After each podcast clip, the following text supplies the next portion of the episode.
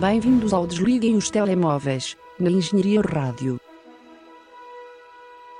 Por favor, desligue o seu telemóvel. A sessão irá começar dentro de instantes. Sejam bem-vindos ao Desliguem os Telemóveis na Engenharia Rádio. Eu sou o Marco Teixeira e tenho ao meu lado o José Pedro Araújo, que gesticula efusivamente, mas não responde à Não. sua deixa. Desculpe, mas respondi mesmo logo a seguir. Gesticulava a desligar um telemóvel. Ah, ok. Uh, quem está a ouvir não vê, mas nós estamos aqui para vos guiar neste mundo radiofónico e também pelo mundo do cinema, eh, que é para isso que nós estamos aqui para falar. Antes de começarmos com o programa, deixem apenas referir que podem votar no Desliguem os Telemóveis para o festival Pods na categoria do público. Para isso, basta ir a pods.pt barrinha votar e escreverem lá Desliguem os Telemóveis. Eh, escrevam lá o nome do programa, carreguem em votar e fica lá o vosso voto marcado no nosso programa se acham que nós assim o merecemos. Nós, humildemente, achamos que sim, Ora, muito humildemente. mas por favor façam isso. Esta semana é um bocado lenta, ao contrário da semana passada. Foi- É uma boa Não, não. mudança de ritmo. A semana passada foi mais as- há duas semanas que Sim. tínhamos um monte de coisas para falar. Também ficamos uma semana sem fazer o programa e nessa semana aconteceu tudo, entretanto, e depois também tínhamos mais tempo para ver filmes. Agora começaram as aulas, diminuiu um bocadinho o tempo. ah, temos poucos filmes para trazer aqui, tanto em trailers como nós a ver, como notícias, como portanto vamos diminuir a velocidade. Ou então encher uma boa chouriçada. E começo mesmo por aí. E tu tocaste no tópico das aulas. Como é que está a ser este regresso às aulas? Ah, por um lado bom, porque depois do semestre todo passado fechado em casa ah, é algo gratificante voltar às aulas presenciais, pelo menos no meu caso, mas acho que toda a gente pelo menos tem algumas aulas presenciais, nem que sejam as práticas ou por turnos. Ahm, e nesse aspecto sabe bem, agora o próprio aspecto de voltar a estudar em casa e trabalhar depois de julho e agosto, todo sem fazer nada, custa sempre um bocadinho. Mas, enfim, vai-se andando. Deixa-me usar este espaço para também congratular todos aqueles que conseguiram eh, entrar na Universidade do Porto, em particular na FEUP, que é de onde nós estamos a gravar, mas também para todas as outras faculdades. Parabéns a quem conseguiu. Quem não conseguiu terá mais oportunidades. E boa sorte a todos. Sim, ah, e parabéns mesmo a quem conseguiu, porque as médias este ano foram altinhas, né? Ah, e preparem-se para os melhores anos da vossa vida. Apesar de eu ainda ir a meio, mas. Começamos nesta jornada cinematográfica por Nowhere. Eu estava para fazer um bom trocadilho, se eu não tivesse lembrado disso. Não, ficou só assim muito. Estranho. Estranho, triste. Este filme é da tua responsabilidade porque foste tu que o viste. Ora, Portanto, eu, eu não- nunca tinha ouvido falar dele. também nem eu. Uh, mas estou curioso por, por causa da descrição do IMDB. Sim, na verdade eu tinha ouvido falar dele, mas pronto. ah, o- eu tenho uma watchlist de filmes que eu vou vendo. ah, portanto, quando eu estou a navegar para ver um filme, e, e deixa-me des- desabafar uma coisa: a escolha dos filmes está-se a tornar cada vez mais exaustiva para mim, porque hum, é, às vezes passo uma boa hora a tentar escolher um filme e é frustrante, porque sinto que o- eu tenho algum tipo de negligência para cinema mais antigo que não devia ter. Falta-me ver muitos clássicos, mas pronto, mas tenho. Um, e de 90 para a frente eu sinto que já vi tudo o que é importante. Portanto, ok, tudo não. Tudo, tudo não. Mas vamos tirar blockbusters grandes eh, que- não chamam propriamente a atenção. Sim, os filmes que te interessam, no fundo. Sim, no, filme, no fundo, eu acho que já os vi todos. Tipo, há listas no Letterboxd, que é um site que eu venho aqui recorrentemente falando, um, que é o, a minha maior fonte de descobrir novos filmes, uh, que eu tenho uma opção que dá para fazer. Portanto, os filmes que eu já vi aparecem um, uh, desvanecidos. Sim. Uh, e tenho listas que estão na sua íntegra desvanecidas. E eu, quer dizer, quer dizer, esta lista não me ajuda de nada. Tem o título precisamente do tipo de filmes que eu gosto, e depois está tudo. Eu, bem, não posso ver nada. Uh, e mesmo assim, todos os filmes, que há muitos filmes que eu vejo repetidamente que eu já ignorei e já escolhi não ver várias vezes, uh, me estão a aparecer recorrentemente e são sempre os mesmos. Portanto, é uma grande lufada de ar fresco quando aparece um filme novo que eu nunca ouvi falar e digo, "Ah, eu quero ver este filme. Pronto. Ou então filmes efetivamente novos que estão a sair. Coisa que este ano não temos muito. Um, e por isso eu tinha este filme a boiar na minha watchlist de filmes que eu vejo e parecem interessantes, mas não quero ver na altura. São cerca de uns 60. E eu vi este lá e disse: Bem, este tem uma hora e 20, é curtinho, vai. Uh, também por causa do realizador Greg Araki, que eu vi um outro filme dele chamado Mysterious Skin, um filme que eu gostei bastante, mesmo muito. uh, que tem uma narrativa muito, muito mais linear do que este. Linear em termos de consegues segui-la, é uma história normal. Em termos do conteúdo, é bastante estranha. Mas, uh, ou seja, é, é, bastante desconfortável. É sobre crianças e envolve muita homossexualidade e prostituição e um mundo e drogas e pronto. Portanto, um tópico pesado. Um tópico pesado, sim. E penso que é o tipo de tópico que ele costuma operar. Muito em uh, comunidade, não a comunidade em si, mas personagens LGBT um, muito em adolescentes, uh, crianças. Uh, pronto. E este filme Nowhere é mais em adolescentes. Eu não percebi se eles eram. Eles tinham 18 anos, não percebi se eram faculdade ou secundário, mas percebi que era mais faculdade em início. Bem, é tudo um bocado indeterminado neste filme. E o tipo de estética que se vive aqui. E eu não, eu não saltei a descrever o plot porque ele é basicamente não existente. Mas um, é muito do género é mesmo anos 90, é mesmo quarto de adolescente, póster, pósteres em quarto de adolescente, é o que grita. Ou se quiseres um bocado de train spotting. Um, e é muita cor, uh, mas ao mesmo tempo claustrofóbico. Também, bastante. Uh, há muitas imagens dos quartos, há muitas personagens adolescentes, cada uma com o seu quirk extremamente exagerado. Uh, e tens imagens dos quartos deles que são mega exagerados também. Por exemplo, o quarto da personagem principal é simplesmente um colchão no chão com imensos computadores, discos, sanduíches com bolós espalhadas e vários postas na parede. Há uma personagem em específico que o quarto todo, o papel de parede e o chão, é apenas um texto, como se fosse tipo texto de jornal, impresso em todo o lado. Um, são quartos. Há, há, por exemplo, uma personagem que tem um mega canteiro de flores dentro do quarto e uma cama que a colcha é com flores e. Pronto, é, é, tudo é muito exagerado nos espaços nas personagens, nas roupas, e eu gostei disso. Em termos de set design, maquilhagem, um, as coisas estão muito bem feitas. Fez-me lembrar um bocadinho, não pelo tipo de estética, mas por ser uma coisa com adolescentes que é muito exagerada visualmente. Fez-me lembrar o Euphoria, que também falei aqui a semana passada, por causa da vitória da Zendaya como Emmy de melhor atriz Sim. numa série dramática. Uh, o filme em si, é pá, tentando descrever a história sobre um, um adolescente, temos um que é o principal, que é o Dark, uh, que. Ah, e já agora, deixa-me referir todas as personagens de filme, sem exceção, apesar de nunca o dizerem explicitamente, um, são bissexuais. Uh, porque sinto que tudo é possível neste filme. Uh, há uma fluidez sexual extrema. O filme é extremamente horny. Um, e há sempre. Aliás, o filme abre com a personagem principal na, no chuveiro a masturbar-se e a pensar em várias ocasiões da vida dele. Uma com a pseudo-namorada, outra com um rapaz que ele conheceu no balneário e outra com duas dominatrix. Portanto, temos logo três cenários mega diferentes e portanto todas as personagens são extremamente fluídas. Uh, e eu também vi um comentário no Letterboxd deste filme que é, que é um filme uh, um filme pronto que normalmente é mais acarinhado pela comunidade LGBT e que não se segue por uma narrativa heteronormativa e eu pronto, não gosto muito dessa palavra porque é tão estúpida mas, um, mas eu percebi a ideia dessa review um, quem vê isto e quem vê Love Simon né?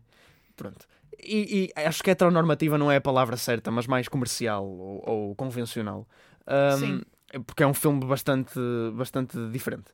Um, percebo o uso dessa palavra no sentido em que usa bastantes, um, sei lá, bastantes uh, coisas de, de, da comunidade LGBT no sentido em que é mega colorido, muito fluido, despreocupado nesse sentido. Sim, talvez transmitir uma eu não vi o filme, mas talvez por não o justificar, ou seja, por, também. Porque, normalmente o que acontece nos filmes mais comerciais que tratam a, a, comunidade LGBT é que a maior parte das vezes tem que justificar os comportamentos das personagens. Sim, há sempre um elemento de, de, de rejeição da sociedade que eles têm que lutar contra, Sim. enquanto aqui não é minimamente o caso. Tipo, há pais que são caracterizados da forma mais eh, exagerada e estúpida possível. Por exemplo, temos uma personagem que é um drogado. Uh, que, que os pais só falam sueco. Uh, e há uma cena onde a irmã dele, mais nova, uh, parece morta no quarto e eles. Ai não, desculpa, desculpa, estou a confundir. Uh, uh, isso é outra personagem. Ele, ele é que se mata no, com a cabeça no forno. Uh, okay. E o namorado dele liga para casa e, para perguntar o que se passa, onde é que ele está, e os pais só estão a gritar em sueco e ele não percebe nada. Há cenas muito, muito abstratas. Mas, no fundo, a personagem principal tem um romance com uma rapariga, ele gosta bastante dela, mas ela quer manter uma relação aberta. E, e calma, que isto é a personagem principal, mas isto é tipo muito pouco parte do filme. Isso é mais explorado mesmo no fim. Uh, ele quer manter uma, ela quer manter uma relação aberta, ele quer uma coisa mais tradicional. Um, e então ele anda um bocado a sofrer por causa disso, e ao mesmo tempo ele anda a ver um, um mega lagarto alien com uma arma laser que anda a matar alguns dos amigos dele. Uh, claro. Portanto, estás a perceber. Em termos de, de, narrativa, não achei o filme particularmente interessante. Eu sei que também não, não é suposto ter uma narrativa concisa e direta e também não é bem, bem surrealista. É mais as situações que são apresentadas de uma forma surreal. porque as ações das personagens têm o seu certo sentido. Quer dizer, o filme todo é praticamente eles a tentarem ir a uma festa, que é a festa do Juju Fruit, ou lá como é que é. Depois eles usam. O que eu gostei mais no filme foi mesmo isso, a caracterização e o diálogo. O diálogo é espetacular, porque eles fartam-se. É, é uma quantidade imensa. Eu até a uma certa altura mudei as legendas para inglês, estava em português. Eu mudei em inglês, porque queria absorver mesmo o diálogo todo, porque eles, tinham, eles usam um número de expressões Uh, para, se, para se chamar uns aos outros uh, e, e, e, coisas tão parvas, eles viram-se uns para os outros e dizem: Ah, como é que correu a aula de explosões termodinâmicas? Ah, correu bem. E, e a tua aula de história de epidemias letais? Eles dizem tipo um nome de cenas mais estúpidas e tem piada, tem bastante piada o filme nesse sentido. Agora, é muito nihilista e o título faz sentido: Nowhere ou Nothing também faria algum sentido. É uma série de acontecimentos uh, estranhos que eu aprecio por terem bastante criatividade que se ligam de uma forma orgânica, mas que no fundo resultam em nada. Uh, e é um filme bastante difícil de descrever, mas eu aprecio muito a criatividade que está aqui uh, despejada. Portanto, eu estou num misto. Gostei, não gostei. É um bocado difícil avaliar este filme. Se calhar gostaste, mas não te entretiveste. Sim, pode Sim. ser uma boa descrição. A verdade é que eu fui o filme da meia-noite e quarenta às duas da manhã e não adormeci. Mas, uh, não sei, uh, sim, acho, acho que é um bom filme para se ver enquanto está sobre, sobre o efeito. Sob a influência. Acho que é precisamente um filme para se ver assim. Uh, por, e, e, talvez um filme que foi feito sob a influência. Mas uh, não sei. É um, é um tipo de filme específico, é um Midnight Movie. Não posso estar a comparar com com o mesmo outro filme dele que eu falei, Mysterious Skin, porque é um filme, apesar de, de englobar bastantes destes temas também, e ainda mais agressivos, uh, tem uma história linear e pode, é um filme que pode ser visto por qualquer pessoa e, e gostar ou não, pronto. Este não pode ser visto por qualquer pessoa, admitidamente. Uh, mas é interessante e acho que capta aquela era e aquele vibe uh, muito bem. Aquele quase morangos com açúcar, mas, mas uh, efetivamente psicadélico e meio louco. Não tem, não tem tanta como eu estava à espera, tipo, estava à espera de mais distorções de imagem, em termos de cor, de, estava à espera de mais disso de, de acontecer, Sim. mas não, é mesmo em termos de cenários e dos comportamentos dos personagens e da roupa, o que torna o filme ainda mais criativo, na minha opinião, porque é mais fácil andar a, a pôr efeito, a pôr efeitos em cima do que efetivamente criar todo. É, aquilo é quase um, um universo criado, um ambiente. Mas pronto, eh, é interessante. Recomendo se um dia, se quiserem, querem ver um filme à noite com os amigos e divertirem-se um pouco. É interessante se calhar não para uma mudança de ritmo assim tão grande, uh, mas vamos alterar o filme ainda assim. Uh, eu vi The Hateful Eight, um filme de Quentin Tarantino, uh, um dos poucos que eu ainda não tinha visto dele, e, um, e, e, sinceramente eu estava à espera de gostar mais. Não sei, nem sei se estava à espera de gostar mais ou não. Eu, eu não o tinha visto até agora porque achei que se calhar seria o, o mais diferente daquilo que se pode considerar a, a pseudo-fórmula de, de, filmes que o, que o Quentin Tarantino costuma realizar. E por, causa disso mesmo, eu não, não tinha pegado nele. Mas agora decidi que era a altura. É um filme bastante longo e é, é, é quase um western, mas no meio da neve. Sim. Um, penso que muitos de vocês já o devem ter visto. O filme é de 2015, portanto é relativamente recente. Um, mas o, o filme não tem propriamente um argumento por aí além é quase uma mistura entre um whodunit e um. Lá está, um, um pequeno western. O filme passa-se durante um nevão no meio do Wyoming, com um grupo de personagens que se encontram no meio da estrada e acabam por ir juntos até uma estalagem. E, parênteses, eu gosto muito do nome que eles dão à, estalagem, que é. Um, ok, está-me a faltar, mas é. Já não me lembro. é um nome parecido com o Strawberry do, dos Monty Python. Um, e pronto, eles chegam a essa estalagem, já está lá um grupo de pessoas e sem dar muito spoiler, a coisa ocorre a partir daí e começam a haver desacatos e problemas para resolver. O meu problema com este filme é que ele é extremamente lento. Um, se calhar, e, e é isto que eu não consegui entender. Não sei se é de forma intencional ou não. Talvez seja, porque normalmente os filmes western também têm essa lentidão associada, não é? As coisas demoram a acontecer e, e, sabemos que o Quentin Tarantino costuma ir pegar nesses aspectos históricos dos filmes. Sim, ele gosta muito de idolatrar filmes, especialmente dessa época, 60, ele tem, homenageia muito. Exato, e pegando num, nesse estilo, se calhar seria de esperar que ele usasse a mesma estratégia. No entanto, os momentos de payoff do filme, ou seja, quando efetivamente alguma coisa acontece, ou seja, tens, tens uma cena que se arrasta durante algum tempo, mas tu percebes que há uma, uma lenta evolução, e quando chega ao fim, eu acho que as coisas que acontecem não são suficientemente hum, interessantes ou importantes para tu te sentir satisfeito, Sim. Por assim dizer. Eu percebo o, o sentimento que estás a descrever, porque é exatamente o sentimento que eu tive com um filme eh, que também comparei um bocado a este. Não este, eu gostei bastante do filme, apesar de não poder entrar muito nesta crítica, porque eu o vi efetivamente há 5 anos atrás, quando ele saiu. Eu não me lembro muito bem do argumento, lembro que gostei. Mas eu fiquei com esse argumento, com esse, desculpa, com esse sentimento do. Lembras-te do. Acho que é Bad Times at the El Royale. Sim. Lembras-te? Eu, eu fiquei exatamente com esse tipo de sentimento, que- era muito desenvolvimento e depois eh, o payoff, não de todo, do- chegou ao fim e parece que me largou. Ahm, só para fazer este paralelismo. Eu conheço o sentimento, não o senti aqui, mas E hum, eu, sinceramente, eu não gosto particularmente de filmes western. Uh, talvez por causa disso, por serem bastante lentos hum, e por ser um universo que não me diz assim muito. Este filme faz uma coisa que é interessante, que é tirar o, esse universo físico, ou seja, nós estamos habituados a filmes western com uh, muita areia, muitas dunas, aquelas planícies, aquele confronto de cowboys ou os índios ali à ameaça. Este filme faz um pouco diferente. Põe as cenas no meio de um nevão, fecha as personagens todas dentro de uma casa, hum, dá-lhes um bocadinho mais de profundidade emocional, põe dois lados diferentes porque que- recria um bocadinho o conflito da Guerra Civil Americana, mas depois tenta fazer um whodunit que não que não é bem um whodunit porque na verdade não há nenhum mistério, é só esperar que as personagens resolvam os conflitos que têm umas com as outras. Só que não sei, o filme é- tenta também ser um bocadinho pulp e gory e com às vezes tenta chocar, mas não consegue, porque o filme não se presta a isso. Não é um, um argumento que tu consigas facilmente inserir cenas que choquem ou que te surpreendam. Não houve nada que me cativasse particularmente. Não. eu, o, o takeaway que me lembro de ter deste filme é que era. Gostei, das, gostei muito das performances, do diálogo, e acho que era isso que fazia o filme, e que te continuava a aprender, e, e pequenos detalhes. Lembro-me de uma cena onde filmaram uma lareira.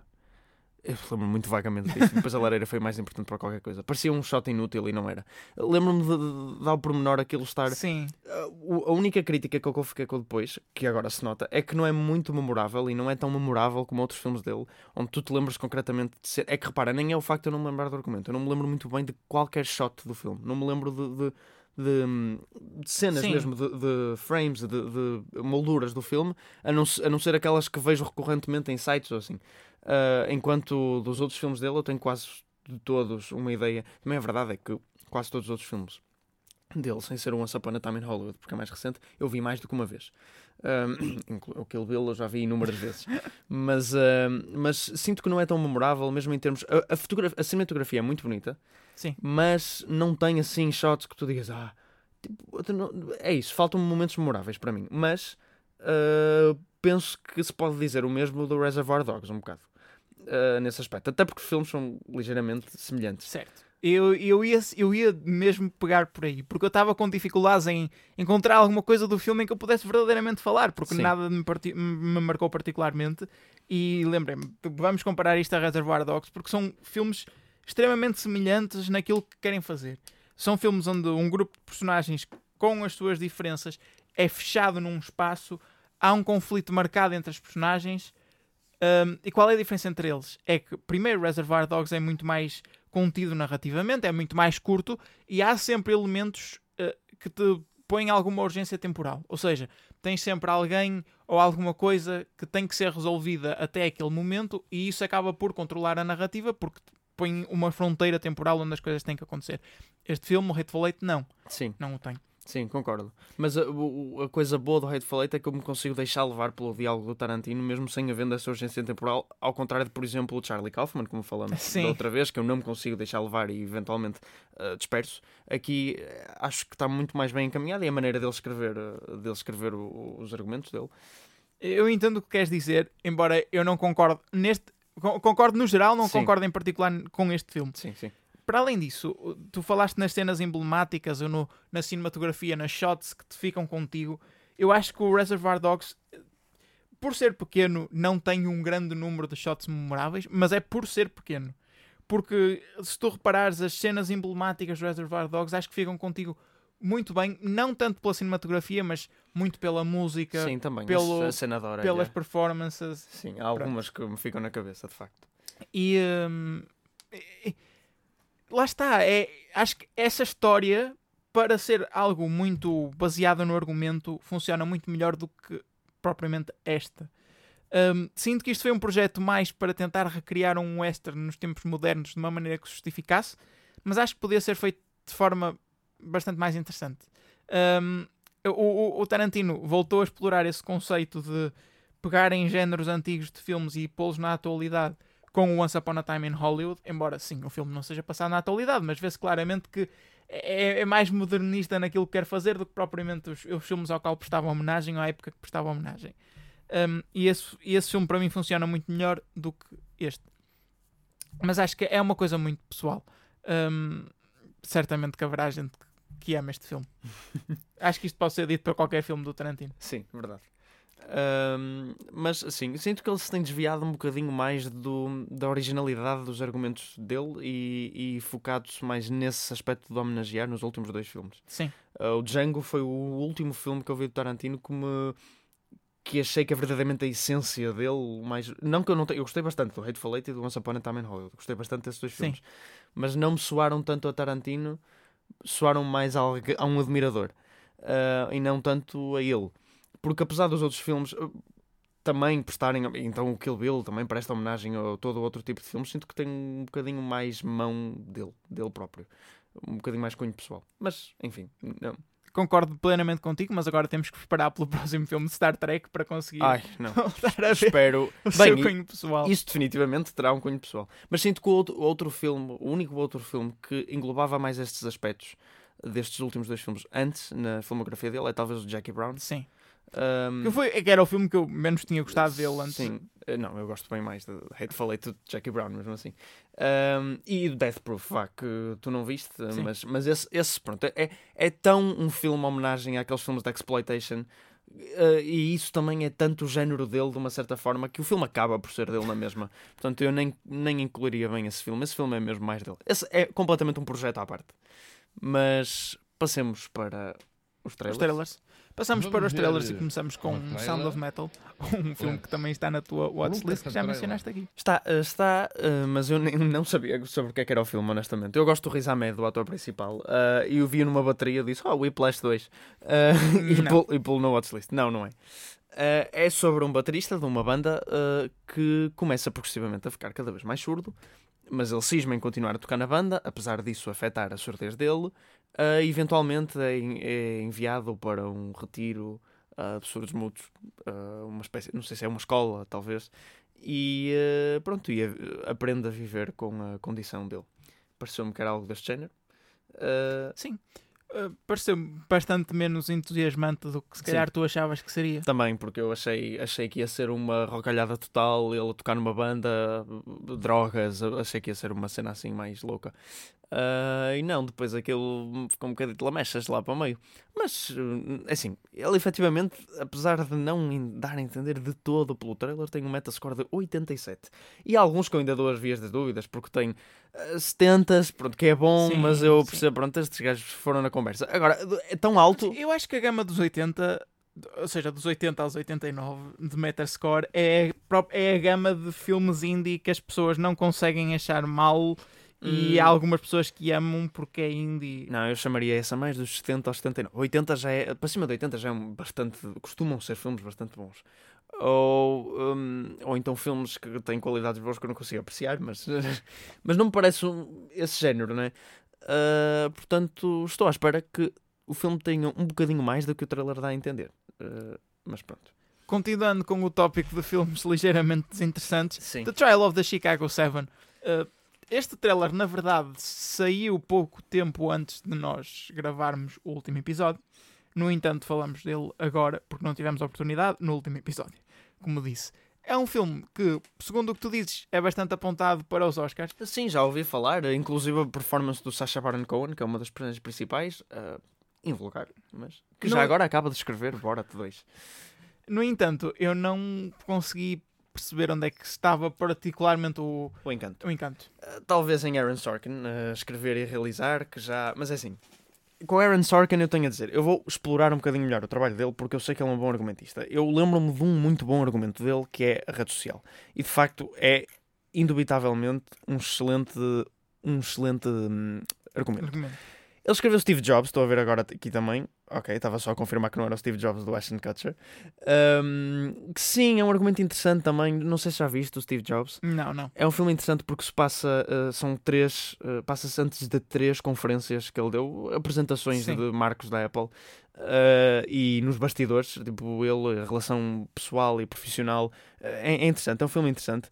E agora estou a ver que também escreveu Moneyball, que é um filme assim um bocadinho também mastigado. Ok, pronto. Eu não gosto propriamente do trabalho de Aaron Sorkin, excetuando a rede social, que é um filme sobre. um, é um filme, efetivamente, que devia ser muito desinteressante e que é muito, muito bom. Mas o que eu posso dizer dele como trabalho de realizador e escritor foi o Molly's Game, um filme com a Jessica Chastain, que ela era uma. Que, que, em teoria devia ser muito mais interessante que, por exemplo, a rede social. É sobre uma, uma ex. Uh, penso que ela era atleta de esqui olímpica. Se não era esqui, era um desporto de inverno qualquer, mas acho que era esqui. Que tem um- uma lesão muito grande, não pode voltar a, a- a competir e então começa a organizar jogos de póquer clandestinos para personalidades muito importantes e fica ali uma movimentadora de dinheiro enorme. Uh, e depois é a história dela a fugir do FBI. Um, seria bastante interessante, não é? Sim. um conceito bastante interessante. E, e o filme é estranho porque até é bastante mexido. Ele, ele tem para aí duas horas e tem uma dinâmica de não para. Lá foi o microfone outra vez. Um, mas há qualquer coisa de. Eu queria usar esta palavra, mas ranhoso no filme. É de, de, de, de foleiro. Um, há alguma coisa que, que, que não bateu ali certo na maneira como ele escreveu, que não se move com a graciosidade e, e, e não é tão discreto como era a rede social e frio também. Isso provavelmente por- Discreto não seria o adjetivo que eu usaria para descrever a rede social. Ah, discreto no sentido em que contido, O- Ok. como as coisas que o David Fincher costuma fazer, e já começa a perceber que se calhar o problema é mais dele estar na cadeira de realizador do que propriamente ser ele a escrever o argumento. Ahm, porque quando ele passou para a cadeira de realizador a coisa ficou um bocado expansiva e, e e, bah, e parola. Ah, enquanto antes era muito mais slick, pá, muito mais elegante. E isto parece-me que vai na veia desse mais parolo e, e exagerado. E por só o facto do casting do Sacha Baron Cohen, que é um ator que eu gosto, mas eu gosto dele em ah, papéis mais cómicos. E quando ele faz papéis mais sérios, parece sempre um bocado estranho. Vamos focar um bocadinho neste filme em concreto. Sim, É um filme sobre um grupo de ativistas que se manifestam contra a guerra no Vietnã e acabam por ser hum, julgados pela justiça americana. E o filme parece acompanhar a sua luta sim. para, para provar a sua inocência. É um filme que tem bastantes, um, um casting bastante emblemático, né? tem muitas estrelas. mas disperso estranho. Sim. É, é estranho. É, tem Eddie Redmayne num papel que. Não, mas ainda bem que ele faz um papel do género, porque estou farto de ver no tipo de papéis que ele faz. ahm, que geralmente ele faz sempre de uma personagem mega gentil e dócil. Uh, e uh, pronto, parece alguém um bocadinho mais com espinha aqui. Uh, sim, isto sou um bocadinho mal por causa do Stephen Hawking, mas. uh, mas. mas. uh, não sei, eu estou sempre habituado a o uh, manso. E, e aqui tem um papel um bocadinho diferente. Pronto, dá-lhe um bocadinho de versatilidade. Tem um sotaque americano que também ajuda. Se bem que não quer dizer que isto vá propriamente resultar, eu só gosto da diferença. Sim. E depois também tem Michael Keaton, né? Uh, Michael Keaton, Sacha Baron Cohen, uh, e está-me a faltar um ator. O hum, Joseph Gordon-Levitt. Exato, Joseph Gordon-Levitt. Uh, pronto, um ator muito forte, uh, homem já agora. Estou a ver o, o elenco e, e não estou a ver uma mulher. Uh, mas pronto, uh, interessante. Um, e é de um tipo, é, é de um acontecimento. Diz, diz. Não há mulher, não pode candidatar aos Oscars. Pois é. Não, mas isso acho que é só em vigor de 2022 a 2024, tenho essa ideia. Mas estás, estás a rir-te, mas é sério. Uh, mas o que eu ia dizer? É, também é sobre um evento que eu não conheço, uh, um acontecimento da história americana que eu não Sim. conheço. Uh, e não sei, às vezes estes filmes também exigem um conhecimento da situação política que os Ou pelo americanos menos algum têm. tipo de investimento emocional nela. T- Também, exato. Uh, que provavelmente eu não vou ter, mas enfim, É esperar. é esperar. E quanto a Eternal Beauty, um filme hum, Coisa. Britânico. Britânico, com Sally Hawkins e Sim. David, David Thewlis, Thewlis. Thewlis, não sei bem como se diz o nome dele, é o pai do I'm Thinking of Ending Things, também entra no Harry Potter. Um, um ator que eu gosto bastante. E a atriz também, ela, Sally Hawkins, protagonista de The Shape of Water. Uh, Blue Jasmine não é protagonista, mas uh, uh, é, portanto, atriz secundária. E também de Happy Go Lucky, um filme que eu penso que já falei. Não, não foi naquele artigo que uma vez escrevi para a rádio. Filmes Ah, para ver na quarentena. Meti lá o Happy Go Lucky. Pronto, Sally Hawkins é uma excelente atriz. Ela faz aqui, ela e ele também, acho eu, de, de pessoas que têm algum problema mental. Sim. Um, não sei se é será só apontado para depressão. depressão, sim, mas depressão, mas também uma personalidade assim Sim. mais eh, sparkly. Um, e eh, pronto, apaixonam-se. No fundo, é um Silver Linings eh, playbook. No fundo é o Shape of Water, só que sem um peixe e Ah, com um homem. Também pode ser, mas eh, estava a compará-lo a algo mais. eh, não é caca. Porque eu gosto bastante do Shape of Water.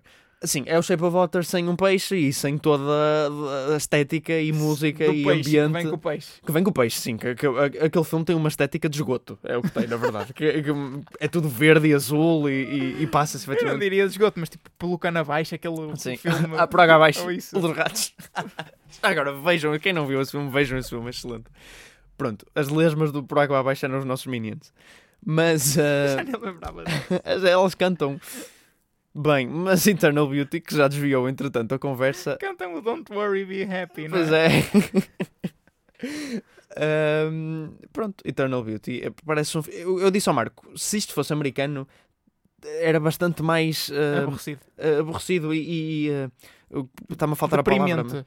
É, de- pr- pronto, o filme fala sobre personagens com depressão, Sim. mas deprimente no sentido de tenta impingir-te em ti a depressão. Sim, e parecia-me um bocado mais superficial, porque é um tipo de filmes que já está mais habituado a ver. É um bocado estúpido dizer isto, se quiserem até um ponto racista, mas eu, o, o facto de ser britânico dá-lhe um encanto adicional. E é, não é? Os filmes britânicos, mesmo que sejam iguais aos filmes americanos, têm um certo encanto. Sim. Eu um, não sei, e, e- e talvez seja do humor deles, é mais Ou conciso, se calhar, seco. porque tu, para fazeres um filme britânico, hum, ou, ou seja, os melhores, o, o melhor talento britânico costuma fazer um filme que tenha um poder de produção igual ao talento medíocre dos Estados Unidos. Sim, Portanto, aquele filme que tu olhas e dizes isto vai ser medíocre, se calhar não é porque estás a julgá-lo pelos padrões de dinheiro dos Estados Unidos. Não sei Sim, se me sim. estou a fazer entender. sim, sim, sim, já sei. E os padrões de qualidade, na verdade, são o Star Power que está envolvido Exato. e, e o- a qualidade da- da crew é melhor. Sim. Sim, ok, é, é certo que eu tendo a gostar mais de filmes britânicos, mas também é porque o volume de filmes americanos que eu consumo é, é, maior. extremamente maior. Já agora, outro dia, nas minhas listas de Letterboxd fiz umas contas de quantos filmes não na língua inglesa eu vejo para filmes que eu vejo na língua inglesa. Então, em cada sete e meio filmes que eu vejo, vejo um, um em cada sete e meio filmes que eu vejo não é em inglês. E atenção, eu esforço-me muito para ver filmes não em inglês e eu vejo bastantes filmes. Portanto, isto é a amostra de alguém que se esforça. Imagina qual é alguém que não se esforça. É muito alto. É que um em sete e meio já é muito pouco. Um em sete e meio. Sim, é- a, minha, a minha métrica deve ser para aí, sei lá, 1 em 20. Pois, é, porque eu, eu vi cerca de 150, 160 filmes não na língua inglesa, de um total de 1100 filmes. Uh, portanto, uh, imagina, eu fiquei surpreendido. Eu estava à espera que o número fosse mais alto, porque eu vejo bastantes filmes não em inglês, pelos vistos não vejo assim tantos, e assustou-me. O cinema americano é mesmo um peso enorme. Pronto, uma observaçãozinha aqui. E agora quero ouvir-te a falar de Loves Me, Loves Me Not. Pois. Grilos. Eh, É um filme muito estranho que começa por parecer um filme de produção muito baixa, um pouco. eh, Eu comparo sempre isto a Birdemic ou, ou algo desse género, com má cinematografia, mais performance, mais efeitos visuais, mas depois no fim do trailer começa a vir aquele cheiro a filme quirky, indie. Sim, não é, eu não lhe, eu não lhe chamaria, eu chamaria-lhe mais até. Eu, há alguns elementos. É porque ele par- começa-me a parecer de facto um género bardémico, mas comédia romântica. Sim. É muito, muito mau, péssimo. Mas depois eh, muda para algo ainda muito, muito mau, péssimo. Mas estranho só. Ah, o aspect ratio costuma, começa constantemente a mudar. Há uns efeitos estranhos, mas estão a ver aquele efeito que é tipo Snapchat, ou que, que- que é uma, YouTube, quando, quando uma espécie de uma espiral para dentro, eh, que as caras ficam torcidas para dentro. Isso aparece, tipo, o quê? Isto é uma coisa que se mete no telemóvel, nos filtros. Eh, isso era uma coisa que eu tinha aqueles programas do, do computador quando era pequenino que tinham a câmara que fazia efeitos estranhos. e- Isto parece um filme feito no The Movies. No- Bem visto, não é? As cenas muito detached uma das outras e muito frias e... ah, ah, sim, para quem não conhece, né? Um bocadinho Sim. de publicidade. The Movies e o seu pack de expansão da Movies Stunts and Effects. É um filme circa... É um livro, desculpa. Ai, Um, fil um jogo. Estou disléxico mão. É um jogo, um videojogo para computador. Circa 2005, 2007, por essas alturas, de fazer filmes onde vocês têm um. um é, para estúdio. efetivamente. Tem uma, uma parte de tycoon, né, que é gerir o estúdio e etc. Mas também tem uma parte efetivamente criativa, porque se pode mesmo fazer os filmes. Há vários cenários, várias cenas para compor, atores para. E é, e, e é um filme que não- é um. Ai, Um jogo. Puxa, é um jogo que não teve continuidade, porque não teve grandes vendas, e é uma pena. Porque o jogo é, é verdadeiramente espetacular, para a altura que é. Ah, e se aquilo tivesse uma grande comunidade online que contribuísse, ah, porque, ah, reparem, a diversidade de cenas é muito pequena, mas se tivesse uma, uma comunidade online que contribuísse para aquilo, ou então um jogo ativo que fizesse packs de expansão, ah, seria uma plataforma de criar filmes ah, espetacular. Ah, é mesmo é mesmo muito dá, dá muitas asas à criatividade. Eu acho que foi um dos grandes fatores para eu me interessar sobre cinema porque eu joguei isso desde que tinha para aí 6, 7 anos até pá, agora ainda pego nele de vez em quando Ah, e, ah, e é mesmo pronto eu gosto, eu gosto muito de jogos que estimulem a criatividade Ah, jogos sandbox Sim. e, e esse era um dos meus preferidos pronto fica uma nota né Temos que falar do box office. um, e começamos, como sempre, pelo box office dos Estados Unidos, onde Tenet continua e vai continuar interminadamente em primeiro lugar. Fez 3 milhões e 400 mil dólares, uh, muito mais do que New Mutants, que fez pouco mais de 1 milhão de dólares. Em terceiro está Unhinged, um filme que eu falei daqui, aqui a semana passada, verdade com exatamente 1 milhão de dólares feitos. eh, e em quarto, a re-release de Star Wars Episódio 5 de Empire Strikes Back. Uma entrada que nos faz eh, retornar aos bons tempos da quarentena. Sim, sim, era sim. O box office. Em quinto, cai duas posições Infidel. Em sexto, The Broken Hearts Gallery. E depois temos a sequência de estreias de Shortcut, The Last Shift e Cajillionaire em sétimo, oitavo e nono, respectivamente. Cajillionaire, nós vimos aqui o trailer. O filme era fofo. Eu sinceramente estava à espera que fizesse bastante mais dos, do que os 215 mil dólares que fez nos Estados Unidos. A fechar top 10 está a The SpongeBob Movie Sponge on the Run. Em Portugal, o cenário é bastante semelhante ao da semana passada. Tenet continua em primeiro lugar, com 68 mil euros. Em segundo, After Depois da Verdade. A diferença não é assim tão pronunciada como nos Estados Unidos, com 50 mil euros. Em Fúria, ou seja, Unhinged, está em terceiro. E A Vida Extraordinária de Copperfield estreou em quarto. Um filme que eu estava à espera também que fizesse melhor, ou pelo menos que saltasse, eu diria até para o primeiro lugar do box office, tendo em conta que não estreou assim mais nada de particularmente forte em Portugal. sim O Segredo das Bolachas continua em quinto lugar, A Fábrica dos Sonhos em sexto, Os Novos Mutantes cai para sétimo em Portugal, Um Príncipe em Apuros estreou em oitavo, Ordem Moral está em nono e a estreia do Segredo do Refúgio fecha o top 10 com 8 mil e, eh, euros e meio. E deixa-me só apontar que, apesar de eu dizer que Tenet estava a ter até uma boa run em Portugal, Sim. dadas as circunstâncias, quem está é After. Porque repara, fez sensivelmente quatro vezes mais que o New Mutant. Uh, Um bocadinho menos, mas. uh, Eu começo a achar que After, enquanto franchise, tem muitos mais fãs do que aquilo que eu estava à espera. Pois também, eu, eu eu- estaria à espera que fosse um fenómeno do primeiro filme. Sim, tipo divergente, não era? Que Sim. o primeiro filme até fez uma quantidade uh, modera- Bom moderada exemplo. de dinheiro. Ou Maze Runner, por Sim, exemplo. por exemplo. E ambos, os- o, o- último Maze Runner saiu e ninguém deu por isso. O último Divergente simplesmente não saiu. Eh, Houve o parte 1 e o parte 2 não vai sair. Que é um fenómeno que eu acho muito interessante. É, simplesmente acabou a meio. É mesmo doloroso isso. Apesar da Kate Winslet, penso que é a Kate Winslet, que entra no filme e faz de presidente, a expressar constantemente o seu desejo de envolvimento num filme mais e deu-se a possibilidade de fazer uma série do, do Divergente para concluir sem todos os atores principais, mas a Kate Winslet queria continuar a entrar. Deve estar mesmo acabada. Pronto, After realmente está eh, com uma boa run no box office português. Sim. Não tanto nos Estados Unidos, mas é o que é. Não temos muito que falar agora, portanto vamos gastar este tempinho a discutir aquilo que foi o dia de Cristina. Já foi a semana passada, mas a semana passada foi um bocadinho mais densa em termos de conteúdo. Sim, também penso que foi antes de gravarmos. Foi depois de gravarmos, o dia da Cristina, não? Exato. Foi à quarta, acho eu. E nós gravamos à terça, portanto. E agora falamos dele agora. Sim, dia da Cristina, uh, que foi, o, portanto, depois da Cristina Ferreira voltar para a TVI como diretora de conteúdos, de Sim. entretenimento, qualquer coisa, não sei bem, no ela é hotshot, agora manda, e, um, portanto, decidiu remodelar toda a imagem dela. Ela, esta mulher gosta muito de, de- de ser vista e de go out with a bang. Ela Sim. foi e apresentou com o Gosha o último Você na TV dela. Apresentaram os dois como dupla, aquela dupla do Você na TV. Ah, é, ela fomentou imenso isso.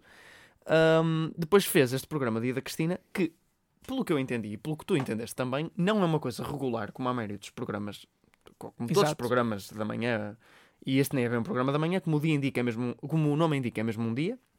É manhã, pausa para almoço, notícias e depois de tarde, é tudo com ela. E penso que é, o dia é os dias que lhe apetecer. Portanto, não há uma regularidade, é apetece-lhe hoje é dia da Cristina. É não quando sei... a mulher quiser. Exato, não sei com quanta antecipação vai ser anunciado. Era muito bom se fosse tipo uma pessoa a ligar e olha, hoje é dia da Cristina e corta tudo. É o que isso eh, traz muitos problemas a nível, especialmente de cenário, porque se vocês viram o programa ou imagens do programa, o cenário é enorme, é Sim. gigantesco Sim, e muito feio. sim, muito feio. Um, mesmo. e isso não é algo que possa ser montado, acho eu, de um dia para o outro. Eu não trabalho em televisão, mas imagino que não. Então eles vão ter um, um estúdio completamente ocupado com um cenário que não sei com que frequência é que vai ser utilizado. Pá, não sei, a Cristina é diretora, ela certamente liderará com isso. Eu acho que esta mulher está cada vez mais a descer numa, numa espiral de narcisismo. sim, sim, sim, sem dúvida. E, e acho que as pessoas estão a começar a perder um bocadinho a O sua id- identificação com ela. Também acho que sim. O facto dela ir TVI que TVI já foi um, um erro, na minha Sim. opinião. E o porque- facto dela querer sempre fazer manobras publicitárias com isso. Ou Sim, seja, sim, sim. Ela, ela não saía simplesmente de um sítio para o outro. Ela punha-se a falar e a dar entrevistas como se aquilo fosse tivesse implicações metafísicas para a vida dela. Exatamente, um evento que Portugal seguiu, e de facto é verdade, é. Mas ah, ela, ela, quando fez aquela entrevista no Jornal das Oito, ah, o pivô virou-se para ela e disse logo: Então, 680 e tal dias. E ela, ai, já passou tanto tempo, há tanto tempo sem estar aqui de volta à minha casa, à minha casa onde eu nasci, não sei o quê, sempre a reforçar essa coisa. Eu estive fora, mas agora estou de volta e estamos fortes e eu vou reerguer a TVI, sempre com esse tipo de discurso, não sei, quase populista. Um, e, uh, e pois sim, também acho que as pessoas estão a perder o interesse. O cenário é verdadeiramente horrendo, parece algo de Secret Story. Ou... E tantos momentos do programa que foram tão estranhos. Eu vi uma, uma altura em que eles trouxeram para lá uma mulher holandesa que cantava fado. Então estava a mulher a cantar com uh, o, um músico a tocar guitarra também, e estava ao lado a Marisa uh, e a Cristina Ferreira, as duas em, em pé, ao lado de quem estava a cantar, a ver, e a câmara ia para a cara delas e parecia que estava. Sabes aquelas cenas de filmes medievais onde se traz um bobo para entreter o rei? Era, isso, era essa a impressão que dava, sendo que o rei era a Cristina. Até porque a certo momento a Marisa começa a cantar com a holandesa, então fica só a Cristina Ferreira de pé ao lado. Olhar, é tão estranho. Depois eles têm um, aquilo que me parece um, um brigadeiro gigante enrolado em papel de alumínio, de onde saiu uma cozinha lá de dentro. Muito estranho. Claro que a onda de narcisista continua na revista da Cristina, que já é muito estranho chamar-se Cristina, mas que este mês decidiu fazer publicidade na capa à Disney Plus com Cristina Ferreira vestida de vários super-heróis. Estava vestida ou com Photoshop como. um, como Sim. Elsa do Frozen, como Captain Marvel, Captain Marvel. um Jedi e o Rey Exato. e um, a Mulher Elástica Exato, dos Incríveis. dos Incríveis. O que é muito estranho. Sim, é, é simultaneamente um golpe de publicidade, que é sempre um bocado baratucho, e, e é ela a implicar eh, as suas capacidades super, super heroína, né? Também. É um- tipo, pronto. Falta-nos apenas mencionar que filmes é que ficam disponíveis em Portugal na próxima semana.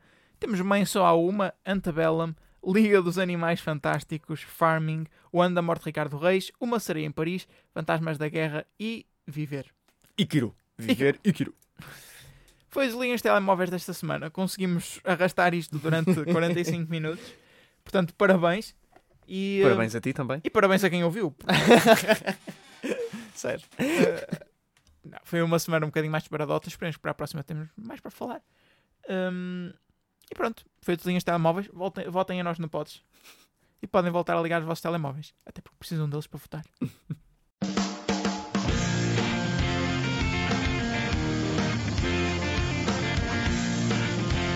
Engenharia Rádio. As grandes músicas tocam aqui.